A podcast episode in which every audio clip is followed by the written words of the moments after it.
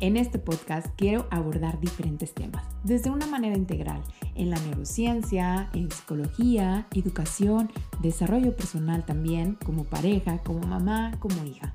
La mayor parte te aseguro que va a ser desde una evidencia científica y la otra parte también te voy a compartir algunos casos desde mi experiencia personal y profesional. También tendremos invitados de diferentes temas que nos van a estar aportando y orientando en temas muy específicos. Así es que quédate para conocer con más detalle.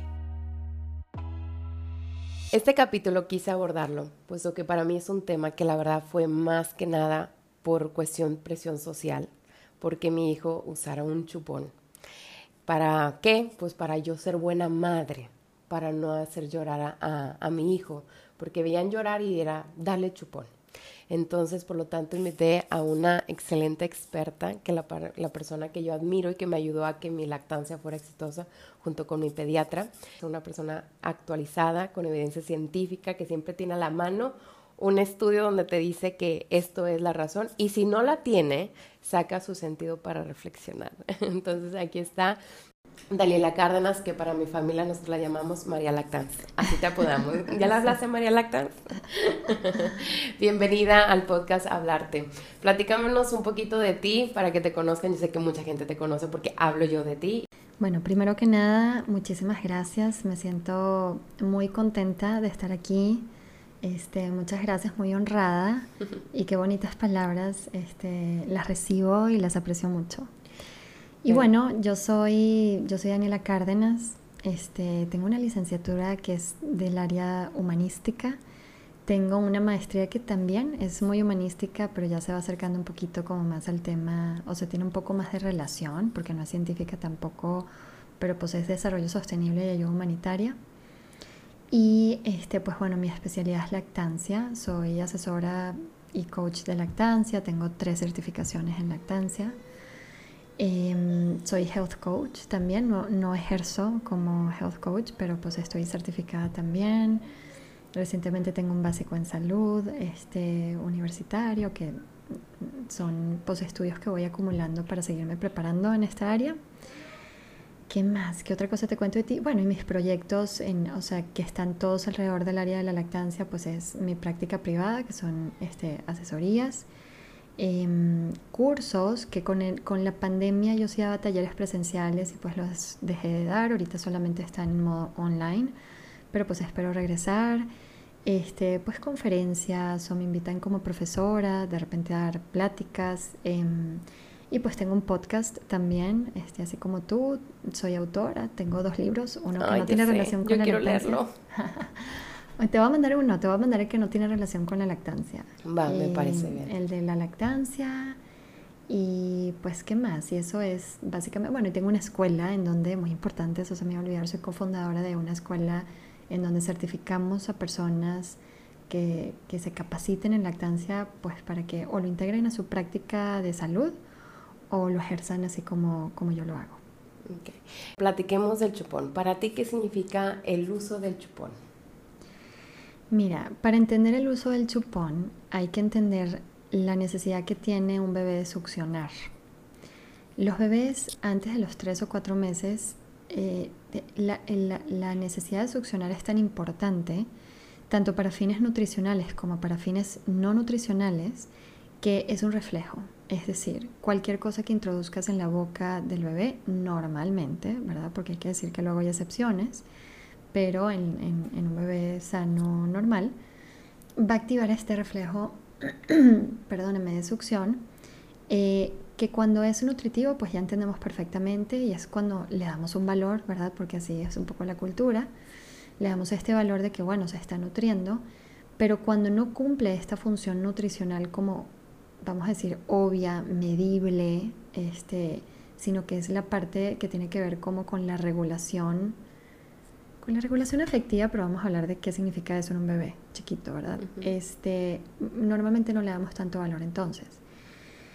Cuando, cuando un bebé succiona, literalmente se generan químicos dentro del cuerpo, como por ejemplo endorfinas endógenas, neuropéptidos que tienen efectos opioides. Es parte de la razón de por qué, no sé si alguna vez han escuchado la recomendación de que, por ejemplo, si estás vacunando al niño, pues en términos de lactancia, ¿no? Préndetelo al pecho y está demostrado que baja el nivel de dolor, ¿no? Es por, por estos efectos de los neuropéptidos con efectos opioides, que, ojo, no tiene que ser solamente en el pecho, ¿verdad? O sea, si el bebé está succionando un chupón o una mamila o un dedo, el solo hecho de succionar va a generar este efecto dentro del cuerpo del bebé que tiene estos beneficios.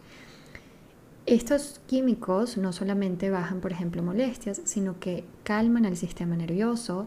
Si seguramente te acuerdas, em, digo, yo lo veo todo el tiempo en, en, mi práctica, ¿no? Cuando un bebé está alterado, está llorando, está estresado, al momento yo este, eh, uso guantes, introduzco mi dedo en la boca del bebé y si el bebé empieza a succionar, inmediatamente se calma.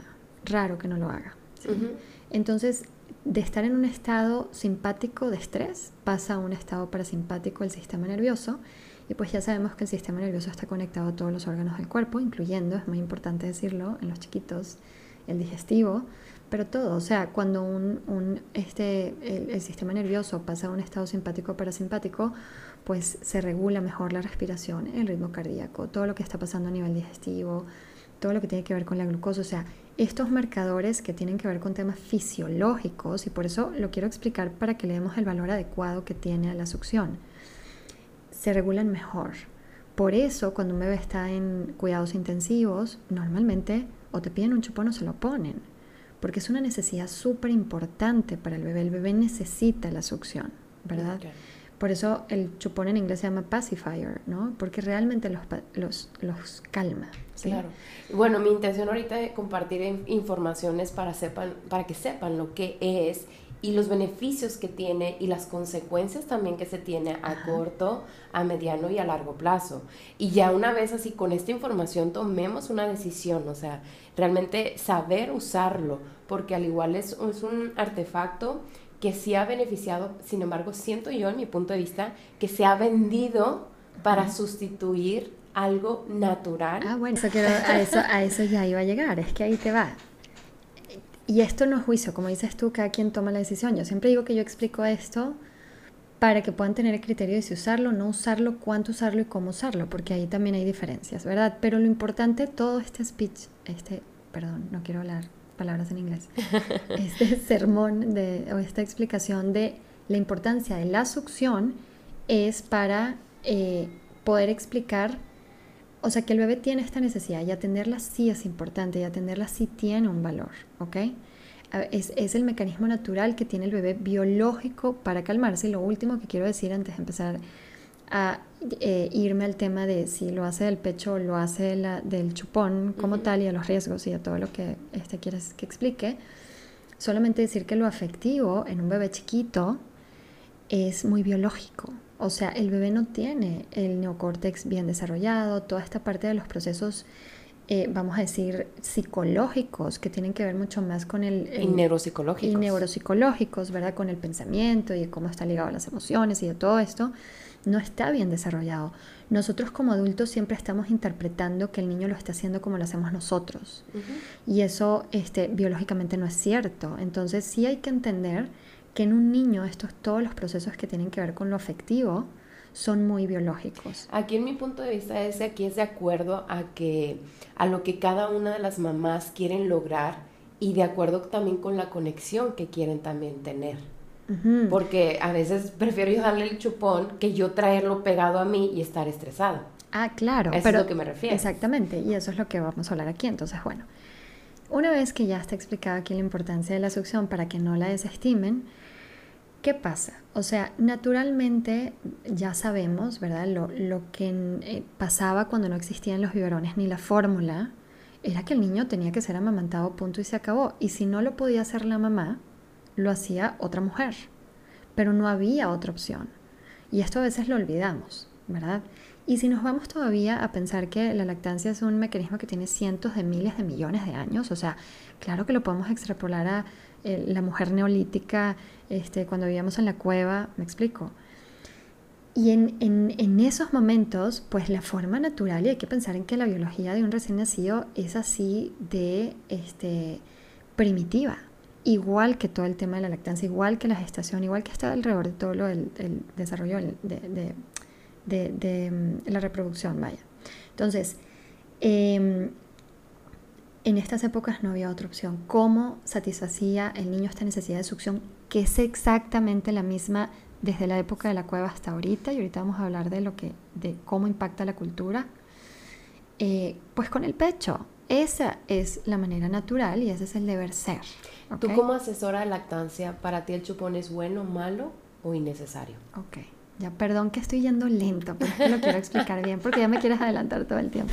Pero ya voy a llegar, te lo prometo. ya sé, ya me conoces, así soy. Bueno, entonces, ¿qué pasa? Que el, el que el bebé tenga esta necesidad de succión tan pronunciada, mientras más chiquito la tiene más, y que dependa de que lo tiene que hacer del pecho cuando le damos pecho, vamos a hablar primero cuando damos pecho, pues obviamente trasládenlo a hoy en día, ¿no? Al 2021, a cómo es el ritmo de vida que llevamos, a cómo es el estilo de vida que, tenemos, a cómo es nuestro proceso psicológico, cómo nos sentimos y obviamente en muchos casos es inconveniente y hay que decirlo y no está mal, o sea, no nos tenemos por qué sentir culpables es eh, incompatible, puede llegar a ser este, extremadamente intenso y a interferir con ese estilo de vida que estamos tratando de volver a integrar y eso no tiene nada de malo.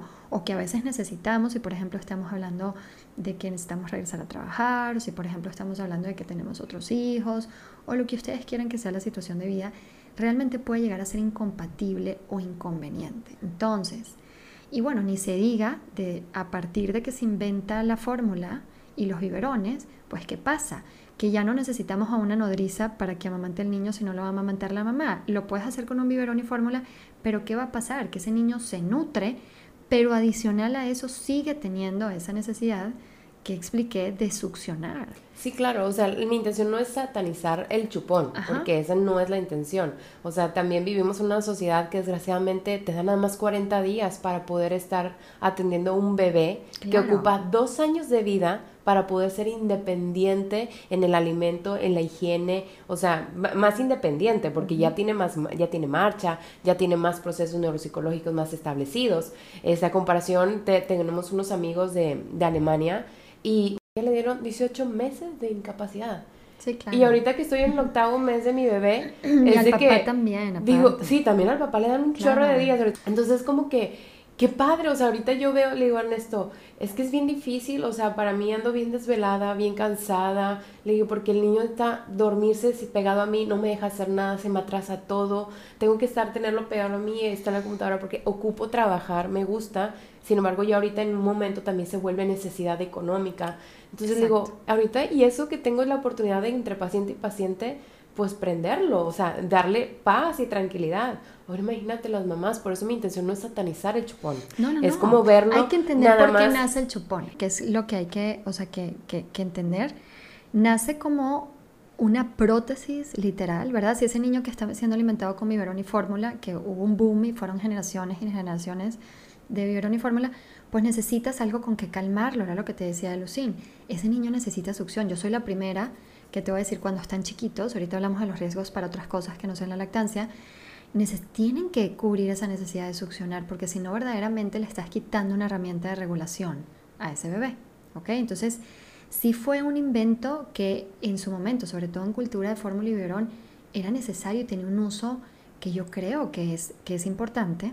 Luego vamos a hablar de por qué este, de todo este, eh, como la, la, confusión que existe en que la Asociación Americana de Pediatría establece que eh, baja el riesgo de la muerte de cuna. Bueno, niños alimentados con biberón y fórmula, definitivamente, sí es cierto, ¿verdad? Entonces, tiene una función y, y sobre todo en ese ámbito.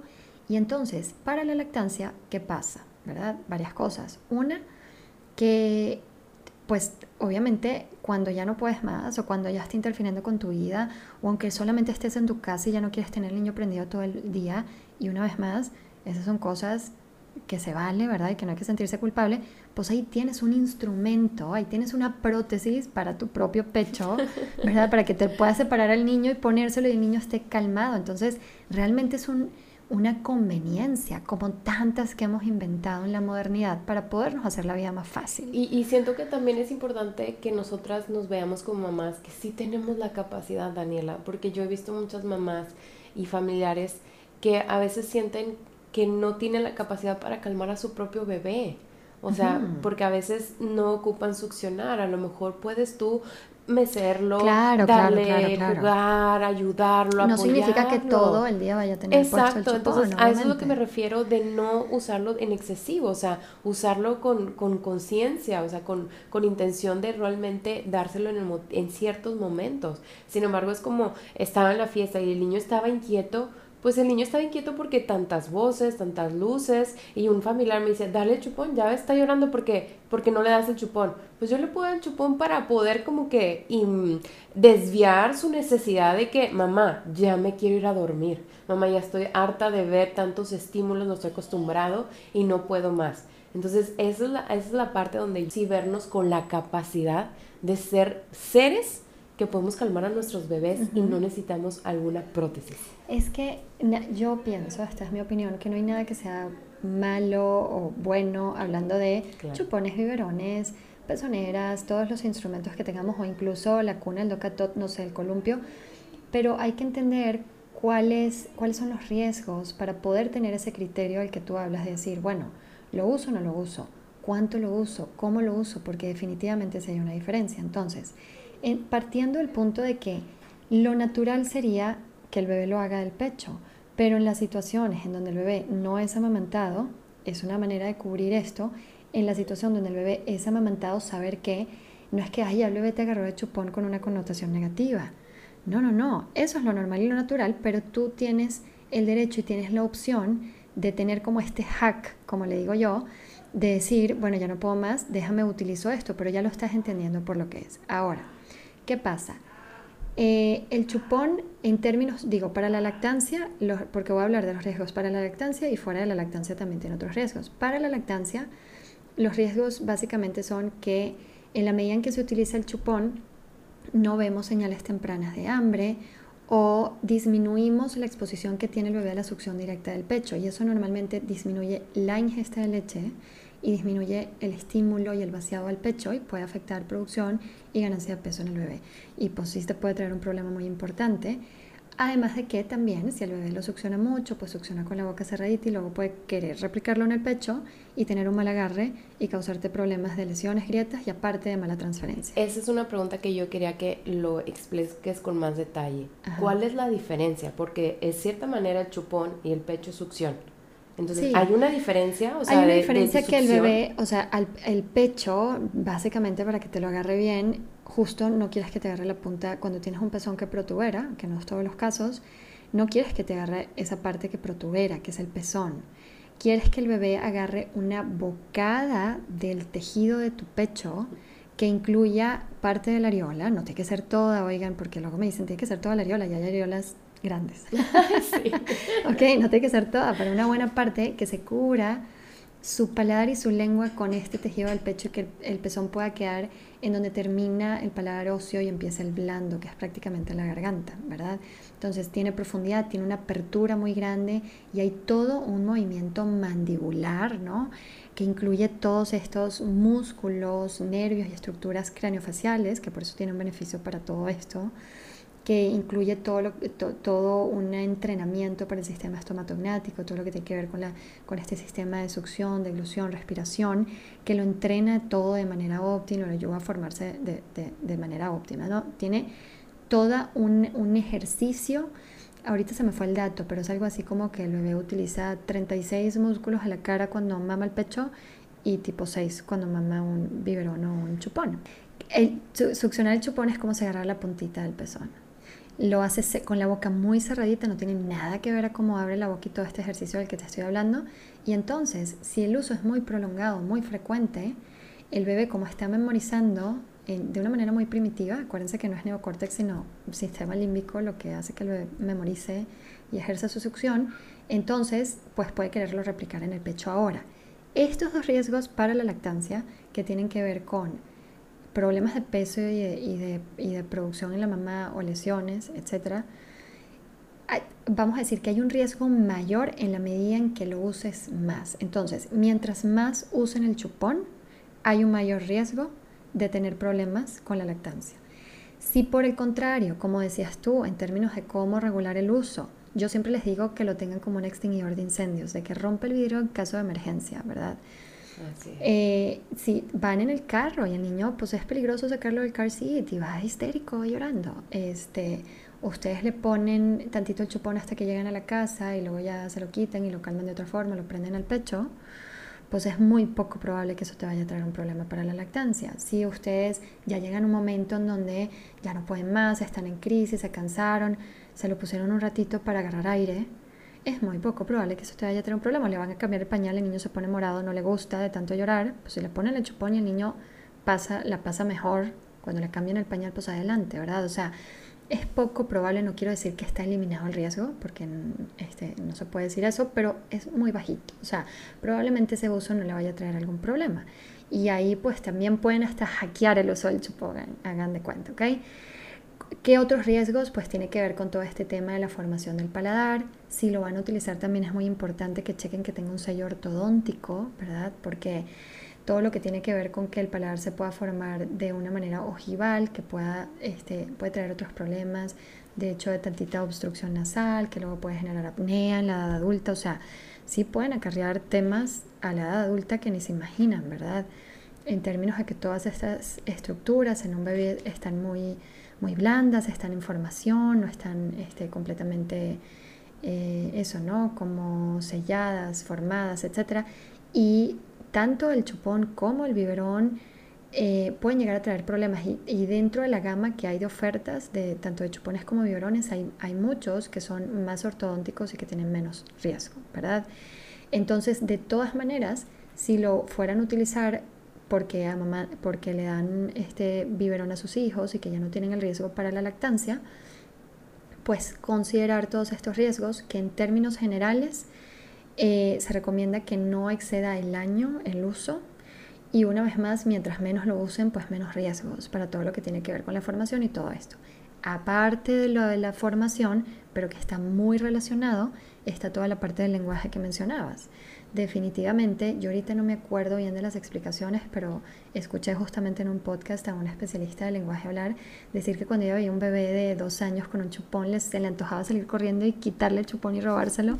Porque... Ay, no, sí, claro, esa soy yo.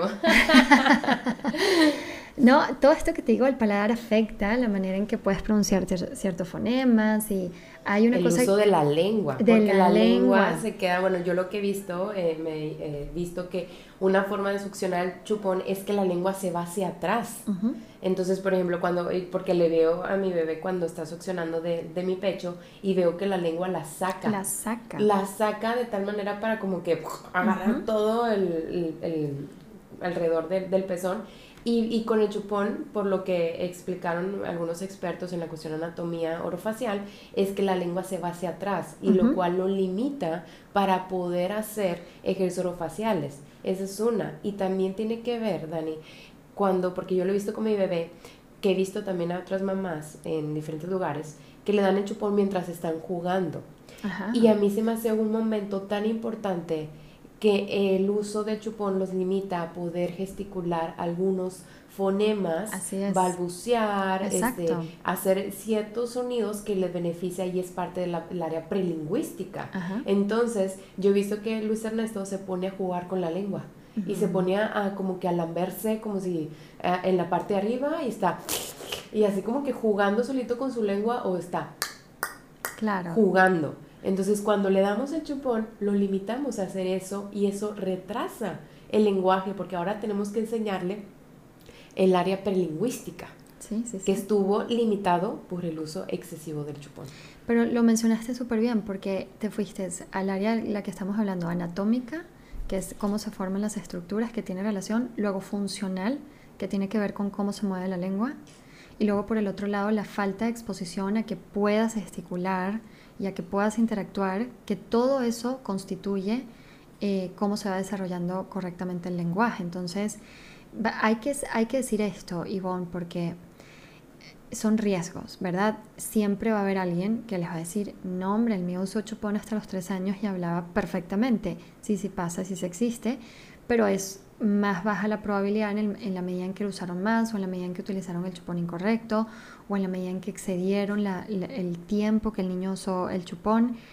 los riesgos aumentan, ¿verdad? Entonces saber que porque hay un caso anecdótico de alguien que utilizó un chupón y no hubo un problema, no quiere decir eso que no estén expuestos estos niños a un riesgo alto de tener algún tipo de disfunción en el lenguaje, ¿verdad? Entonces sí, sí es cierto, ¿verdad? Este, y bueno, todo esto que estamos hablando es sencillamente como para entender de dónde nace el chupón, a qué necesidad está tratando de atender, cuál es la manera natural que, él tiene, que tiene el niño de querer satisfacer esta necesidad y la importancia de que sí la satisfaga, eh, ¿por qué no es una connotación negativa que al hacerlo del pecho el niño ya te agarró de chupón? No, eso es lo óptimo y lo natural. es la friega, es inconveniente para la mamá, pero pues es lo óptimo, ¿verdad? Y jueguen con eso. Y por otra parte, pues bueno, que si ya no tiene nada que ver con la lactancia, sencillamente sepan que hay otros riesgos, ¿verdad? También estuve investigando, y esto quiero que tú me lo confirmes, que es un artefacto que limita las necesidades básicas como el comer y el afecto, porque desvía y es donde a veces nos puede limitar a ver cuáles son las señales del hambre o cuando del están, afecto. Cuando están más chiquitos, sí, yo creo que ya más grandes no tanto, porque ahí viene el niño con el chupón en la boca llorando y igual te abraza, o el niño escupe el chupón y tiene hambre, pero, y, a lo mejor te lo va a decir, esto que te estoy diciendo es en base a mi lógica, no sé si es, es científicamente súper así este, correcto, pero en un bebé chiquito definitivamente, y esto sí súper comprobado, enmascara eh, muchas de las señales que el niño está dando eh, que sí tiene que ver con sus necesidades de alimentación y reduce la exposición y por eso puede reducir la ingesta y afectar el peso. Eh, y por otro lado, sí, definitivamente, si un bebé, y no, no solamente el chupón, ¿verdad? Hay, hay una cunita que lo amarran al bebé y la cunita vibra, ¿no? Y si a eso le metes un chupón y lo aprietas, pues obviamente ahí hay necesidades que están dejando de ser atendidas porque no las puedes ver. Entonces, en un bebé chiquitito, definitivamente creo que se enmascaran necesidades, se necesidades afectivas y nutricionales, 100%. En uno más grande creo que, que pues ya por el desarrollo del niño y porque ya este, tiene una capacidad diferente de expresar ambas necesidades, creo que no tanto. Y en esta parte, ¿para ti qué es mejor, el chupón o el dedo? Bueno, mira, es que no se me vienen los ontos pediatras a la cabeza y todos te van a decir que el chupón, que el dedo, bueno, fatal porque ellos están viendo dos cosas. Una, el tipo como de deformidad que puede haber al paladar y afectaciones, etcétera. No sé si en el sentido de cómo mueven la lengua, habría que preguntarle también a un terapista de lenguaje qué opina de cuál de las dos cosas es mejor. Pero el problema del dedo es que es mucho más difícil quitárselo. Ahora, mira, aquí también nos faltó el tema psicológico. Decir, que es muy difícil, ¿verdad? Quitarle el dedo al niño porque lo tiene en su cuerpo y lo va a seguir utilizando. Entonces, y hemos conocido a personas que se chupan el dedo hasta una edad muy avanzada. Sí, pero también, ojo, le quitas el chupón y buscan sustituirlo eh, por otra cosa. Es lo que te iba a decir, o sea, el chupón siempre se lo quiten y es, o sea, hay más control sobre cómo se lo quitas y pues se lo llevó el este señor de los chupones y que se lo va a regalar un bebito y le deja un regalo. El ratón de los chupones. El ratón de los chupones y se fue en el glow y le hacen un evento súper bonito, pero el niño está estresado y sufre mucho, entonces también a nivel afectivo, afectivo y psicológico, etcétera, y eso se ve, el niño que dormía siestas las deja de dormir, está irritable, o sea, sí hay ahí una afectación en esa en ese retiro abrupto de ese objeto que, con el cual a través de la succión el niño podía regularse y se le quita una manera de regulación que ya el niño tenía aprendida y que es importante, que está ligado a todo el tema emocional y, y como afectivo, ¿verdad? Del niño. Entonces también esa parte nos faltó al momento de quitarlo. Pero bueno, en términos del tema como de la formación del paladar y del lenguaje y todo, hay más control en quitar un chupón de lo que puede haber en quitar un dedo, ¿verdad? Pero bueno, aquí están viendo todo, aquí el tema es que lo entiendan para que entonces puedan tener criterio de qué hacer y cómo hacerlo. Exactamente. Y aquí es cómo quitar el chupón. O sea, porque en mi punto de vista, eh, yo, por lo que he dicho, no se quita, se sustituye. ¿Tú qué opinas? Bueno, debería de sustituirse, porque como te digo, es una necesidad que va a quedar ahí desamparada pero es difícil. O sea, le das un peluchito, le das un security blanket o le das otra cosa y el niño en, verdad lo que quiere es el chupón, ¿verdad? Es un, un, cambio al que el niño se adapta a través de un proceso de estrés Eh, pero que cuando lo tratas de hacer gradual tampoco funciona, creo. Entonces ese es el problema. Cuando, miren, yo siempre digo esto. Luego por eso ya ves que la edad del destete antropológica y luego este, ya quieren apagar el podcast cuando digo esto, pues realmente está entre los dos. Antropológicamente llega hasta los siete años. Yo creo que si, que si lo adaptamos al mundo moderno no están hasta los siete años, aunque habrán sus excepciones, sino más, yo creo que como hasta los cinco. Pero a un niño, si tú no lo destetas, de forma natural tiende a destetarse entre este rango de edades, ¿ok? En general, la mayoría. Cuando la lactancia avanza, ya obviamente no es tan nutricional, es muchísimo más afectiva, lo que quiere decir que el niño busca el pecho para regular temas emocionales, para sentir afecto, para ejercer su succión, y no la busca tanto y no la necesita tanto, pero todavía la va necesitando cada vez menos hasta que solo se destete y ya la deja de necesitar. Bueno, oigan, entonces si ustedes le dejaran el chupón para que ese niño lo haga de forma natural, fácilmente lo usa hasta los cuatro años. ¿sí? Pues yo he escuchado que es el quitar el chupón es como el destete del claro, Claro, porque la, la, función de la lactancia más avanzada es muchísimo más afectiva que nutricional. ¿no? o que de protección. Digo, sigue teniendo beneficios nutricionales y, de, y, de, y inmunológicos y de todos los beneficios. La leche humana nunca pierde sus beneficios, pero en términos de la lactancia como tal, el amamantamiento, es muchísimo más afectivo, muchísimo más los beneficios o la función afectiva que tiene cuando el niño crece. Y pues eso está haciendo el chupón. Entonces, es eso. O sea, si nosotros lo dejáramos, y, cuando, yo cuando me dicen, no, es que ya es una aberración la lactancia a los cuatro años, les digo, pero si tú no le quitaras el chupón y lo sigues haciendo, se lo quitas porque sabes que le va a afectar a otras cosas. Pero realmente si no le afectara y se lo dejas, eso es lo que está haciendo el niño con la lactancia, ¿no? Pero cómo, cómo influye la manera en que lo interpretamos, lo entendemos, cómo influye la manera en que como sociedad o cultura lo vemos y el valor y el significado y el entendimiento que le hemos dado, el concepto que le hemos dado, 100% influye en, pues si lo vemos de una forma, lo vamos a utilizar de esa forma, sin entender realmente lo que está pasando, por qué está pasando, cuál es la necesidad, cuáles son los riesgos, etcétera, ¿no? Y ahora explica por qué los bebés algunos bebés no quieren el chupón. Porque eso fue mi caso. No te, no te sé explicar. Los bebés no les podemos preguntar nada. Entonces, al final hay, hay, un, hay, hay, hay mucho en relación a lo que estamos viendo en los bebés que es, está sujeto a la interpretación. ¿Quieres saber algo? Este dato lo acabo de aprender en un curso muy bueno de sueño que estoy haciendo. Ya ves que existen unas tablas que te dicen más o menos aproximado como cuántas horas duerme un bebé al día en los primeros meses. Hazte de cuenta que estas tablas existen. Y yo pregunté que dónde estaban saliendo estas tablas, o sea, de, cuántas horas, ¿verdad? Más aproximadamente.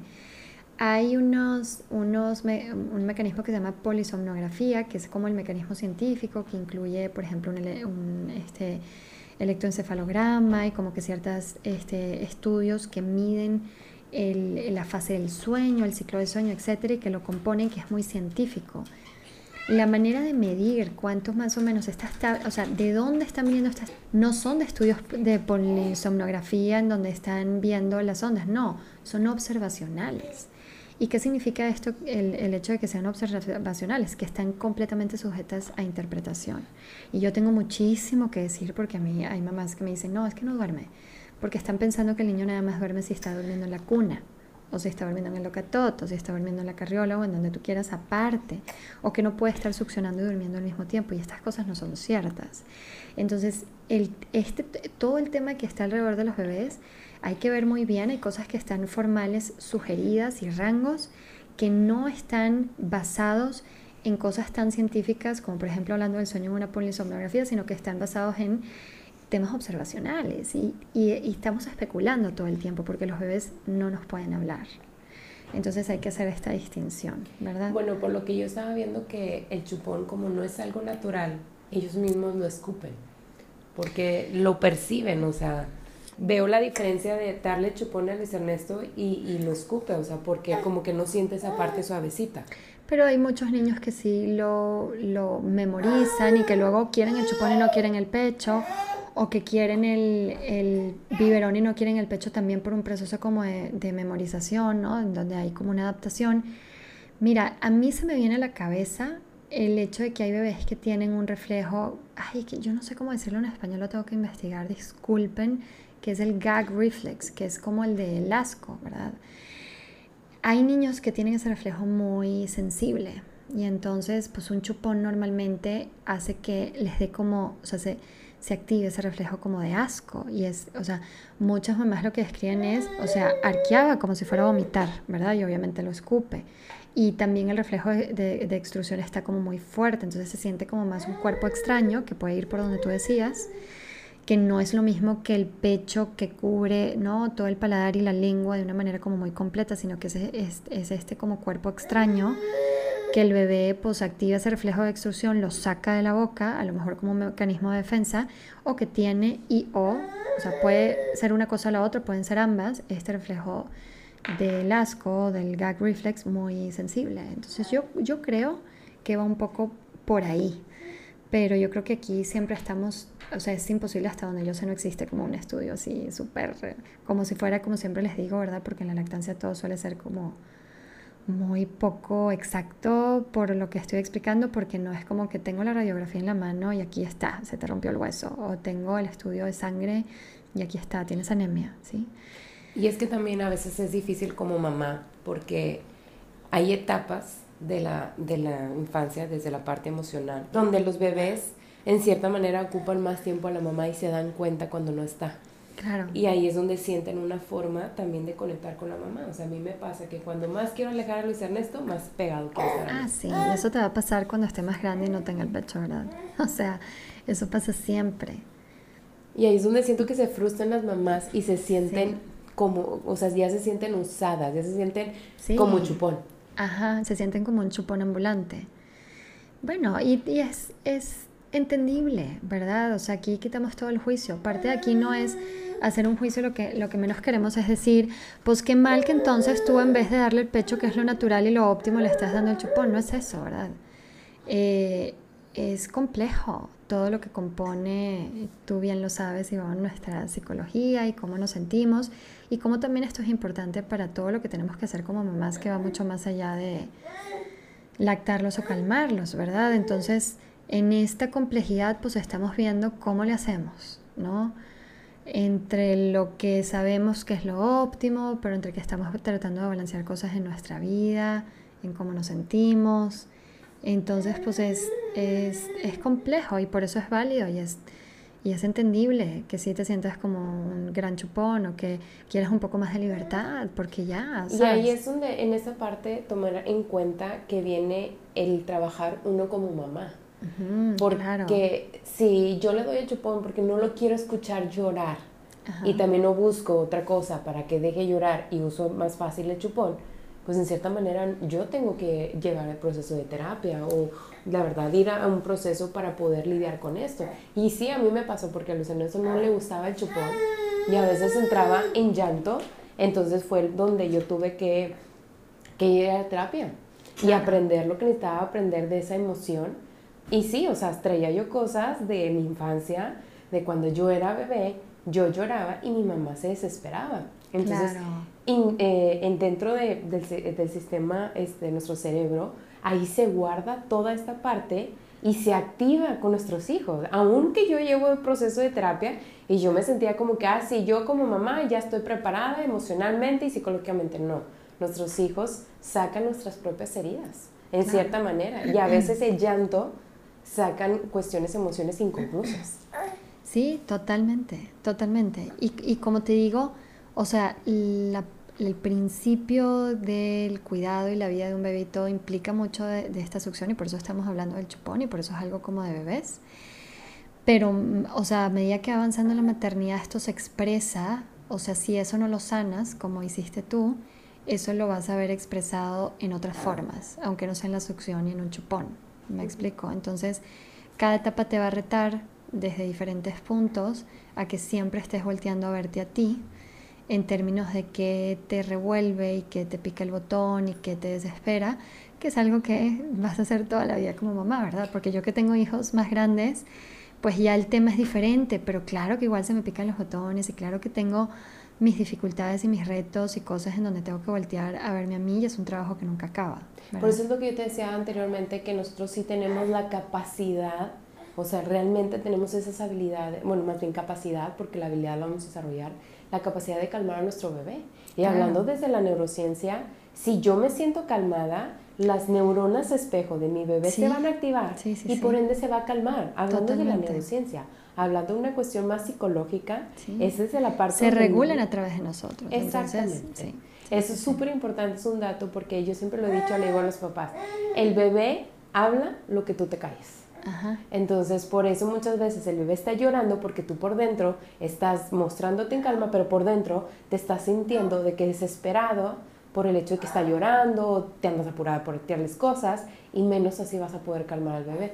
Y sí, ahí es donde tú dices, bueno, en caso de emergencia, rómpase y déselo. Claro, claro, así es.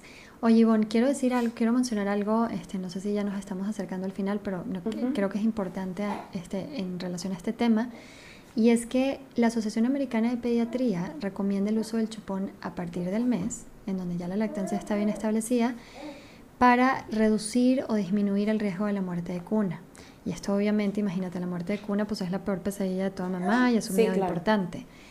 ¿Por qué? Vamos a explorar qué, qué, qué quiere decir esta recomendación. Pues bueno, como decía, que lo dije en un principio, para un niño que está tomando biberón o que está tomando biberón y fórmula, porque cuando es biberón, aunque sea con leche materna, hay horarios. Funciona diferente. La función de un biberón es enteramente nutricional, ¿verdad? Entonces, ¿Qué es lo que protege al bebé de la muerte de cuna? Es la succión. No necesariamente, por eso es que realmente la succión y el bebé, todos hemos visto un bebé dormido succionar el chupón y está dormido. Por eso es que ya no me quiero meter con el tema del sueño, pero los niños sí pueden succionar dormidos. cuando están chiquitos succionan dormidos. Ah, sí, el mío Y grandes también. Entonces, es esa succión, independientemente de que sea el pecho o al chupón, lo que protege al niño de la muerte de cuna, ¿verdad? Mientras duerme. Dicho sea de paso, que vamos a hacer un highlight en que se llama muerte de cuna. Bueno, mentira. Mentira. bueno, se llama muerte de cuna y científicamente se llama sudden death, este, síndrome de muerte súbita, ¿verdad? Entonces, pero bueno, coloquialmente, ¿por qué de cuna? Porque casi siempre era porque el niño lo encontraban en la cuna. Entonces hay que decir que, ajá, que normalmente cuando hay un contacto más estrecho con la mamá, esto se disminuye. Por eso sabemos que la lactancia es muy protectora para esto no solamente por la cercanía, por todo lo que tiene que ver con la digestión de la leche materna, qué ciclo de sueño induce, etcétera, que son todos factores relacionados, sino porque además, si lo hiciéramos bien, que es libre demanda, y dejáramos que el niño también haga succión no nutritiva al pecho, y entendiéramos que el niño sí puede estar durmiendo succionando el pecho y que no le estamos robando sueño ni descanso, entonces el bebé va a mamar dormido y va a mamar con suficiente frecuencia entre eventos de succión, o si quieren está bien entre tomas, y entonces va a tener ese efecto protector de la succión sin necesidad de necesitar un chupón. ¿Me explico? Pero bueno, a lo mejor el niño que sí está siendo alimentado con biberón y fórmula, pues sí se va a haber beneficiado, al menos durante la etapa temprana, donde hay un mayor riesgo al síndrome de la muerte súbita, a estar protegido por un chupón, ¿verdad? Entonces, sí me parece importante hacer esa aclaración porque siento que es un punto que genera confusión y genera miedo, ¿verdad? También. Entonces, ya para terminar, ¿Tú consideras que el uso de chupón excesivo va a pagar la factura con intereses en el futuro?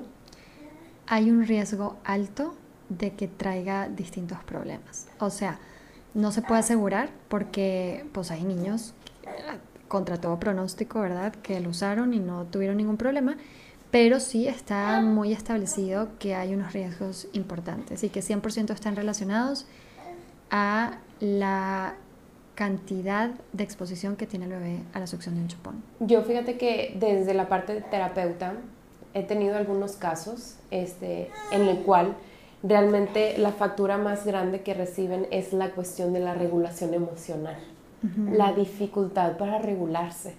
porque el chupón lo regulaba, entonces lloraba por cualquier cosa y el, hasta el niño ya, porque ya se mueve, agarraba el chupón para tranquilizarse pero no se exponía a las emociones y desarrollaba otras herramientas para manejarlas. Exacto, pero ¿qué pasaba? Que ya se tenía que quitar el chupón, porque ya pasaba más de los dos años, no habla, no dice ninguna palabra, entonces tiene que trabajar toda la parte prelingüística que ahorita expliqué. Y además, agrégale de que... Usan, usaba la succión para poderse regular, entonces hay que quitárselo para poder desarrollar el lenguaje. Y en ese momento que se le quitó, empezó a tener ahora problemas emocionales de miedo y toda esa cuestión. Entonces es muy importante ver que el uso excesivo del chupón, eso es lo que yo quiero. Por eso he abogado mucho en que usarlo realmente en casos necesarios, no innecesarios como el que estás llorando, te lo doy, sino mejor yo te calmo. Entonces ahorita está mamá trabajando mucho en ella para poder ayudar a su hijo a regularse. Porque ella se empieza a desesperar verlo llorar. Quien a ninguna mamá nos gusta ver llorar a nuestros hijos. Estamos, Tanto que por eso aquí lo traigo en los, en los brazos. Estamos este, diseñados para que nos estrese el llanto del bebé, ¿verdad? O sea, y es un mecanismo de supervivencia, ¿verdad? Porque si no nos estresara, pues imagínate, entonces... Claro, claro, entonces, ¿qué está pasando? Eh, la mamá no se regula y eso es lo que no está provocando. Por eso yo sí digo que uno de los factores emocionalmente hablando sí es muy importante tener en cuenta que eso va a provocar a largo plazo. Fíjate, qué interesante, tienes razón y no lo había visto desde ese punto de vista y, y sí, me hace muchísimo sentido, claro. Entonces, bueno, pues para terminar, no sé si quieras agregar alguna otra cosa más que no, haya me preguntado. Encantó, me, me, encantó que me hayas invitado solamente a hablar del chupón, qué padre hacer una lupa en un tema así. Se me hace padrísimo, quiero que sepas que lo voy a utilizar mucho, ¿verdad? Para cuando tengan dudas relacionadas al chupón. Yo, yo utilizo mucho material complementario porque no es lo mismo, no sé, mandarle un audio de un minuto, dos minutos, que es lo que normalmente alcanzas en, un WhatsApp. ¿verdad? Que mandarle un episodio donde dice, si de verdad quieres tomar una decisión, pues aquí tienes un muy buen material donde te van a desmenuzar todo lo que tiene que ver con, con el chupón para que puedas estar informada y puedas tomar decisiones pues más informadas y más conscientes, ¿verdad? Este, entonces se me hace súper valioso, me encantó, te agradezco una vez más. Bueno, pues muchas gracias, soy Ivonne Chávez, nos vemos en el próximo capítulo.